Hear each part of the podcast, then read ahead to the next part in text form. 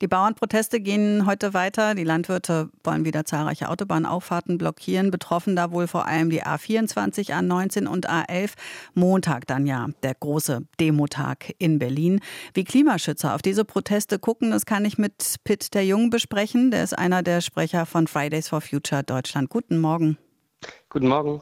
Ich habe gerade den Demoaufruf der Fridays for Future Gruppe in Leipzig gelesen.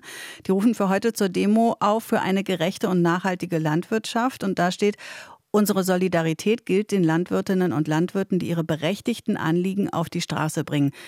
Gilt die denn allen Landwirten oder nur den Ökobauern?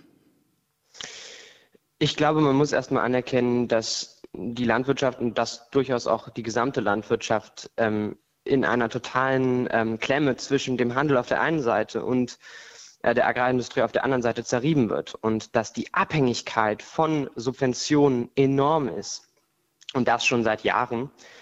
Und ähm, auf der einen Seite erleben wir, dass es trotzdem ganz, ganz viele mutige Bäuerinnen und Bauern gibt, die das gerade selbst in die Hand nehmen und die loslegen bei der ökologischen Transformation, die umsteigen auf ökologische Landwirtschaft. Aber denen werden eben durch diese Subventionssysteme, die vor allen Dingen große Betriebe und umweltzerstörende Praktiken honorieren, denen werden Steine in den Weg geräumt. Und da ist für uns klar, äh, eine nachhaltige Landwirtschaftspolitik, äh, die muss vor allen Dingen an diese Subventionsdinge rangehen. Und da gibt es ja ganz klare Vor äh, Vorschläge, auch aus der Landwirtschaft, auch aus allen Bereichen der Landwirtschaft übrigens, in der Zukunftskommission Landwirtschaft, die die erarbeitet hat. Und die sind aber leider, und das ist der eigentliche Skandal, die sind leider in der Schublade verschwunden im Landwirtschaftsministerium und die müssen jetzt ganz wieder, äh, ganz schnell wieder auf den Tisch und diskutiert werden. Da darf sich die Politik nicht wegducken. Trotzdem müssen Sie mir jetzt noch mal genau erklären, wie das funktioniert mit der Solidarität mit den Landwirten. Denn Fridays for Future tritt ja generell dafür ein, klimaschädliche Subventionen abzubauen, also Subventionen für Agrardiesel zu kürzen. Das müssten Sie dann ja begrüßen und dass der CO2-Preis erhöht wird auch. Und das sind ja genau die Dinge, gegen die sich jetzt im Moment die Landwirte da wehren. Ja, aber da muss man genau hingucken. Wir waren nie dafür, dass man Subventionen über Nacht kürzt und von einem auf dem anderen Tag. Ihr Chef ruft sie ja auch nicht an und sagt, ab morgen gibt es fünf Prozent weniger Lohn. Also so darf das nicht funktionieren. Und wir haben uns immer äh, für eine ökologische und eine soziale Politik, für Klimagerechtigkeit eingesetzt. Das ist ganz, ganz wichtig. Und auch beim CO2-Preis muss man genau hinschauen. Äh, dafür hat Fridays for Future super lange gekämpft. Und dass es ihn überhaupt gibt, verdanken wir auch den vielen Menschen, die mit uns auf die Straße gegangen sind. Aber gleichzeitig haben wir auch immer gesagt, wer A sagt, muss auch B sagen. Wir brauchen auch ein Klimageld. Wenn die Industrie einen CO2-Preis zahlt, dann muss, müssen die Einnahmen aus diesem CO2-Preis an die Menschen zurückgegeben werden in Form eines Klimageldes. Und ähm, das ist jetzt nicht irgendwie eine linke Utopie, das steht im Koalitionsvertrag drin. Und trotzdem warten wir seit über zwei Jahren darauf, dass das umgesetzt wird. In Österreich hat das innerhalb von sechs Monaten geklappt.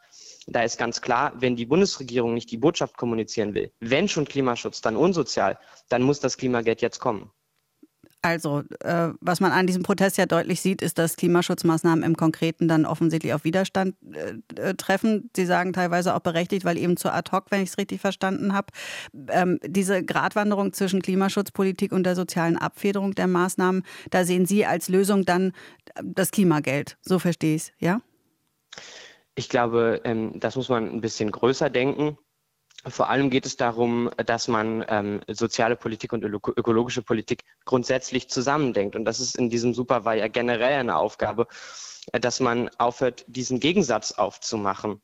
Man hat uns unglaublich lange erzählt, dass wir keinen Klimaschutz machen können, weil das schlecht für den sozialen Zusammenhalt ist ähm, und so weiter und so fort. Und jetzt stellen wir fest, unter anderem bei dem Klimageld, aber ja längst nicht nur, dass dieser Gegensatz überhaupt nicht existiert, sondern dass diese, diese Weigerung, sozial-ökologische Politik zu machen, in erster Linie politisch ist.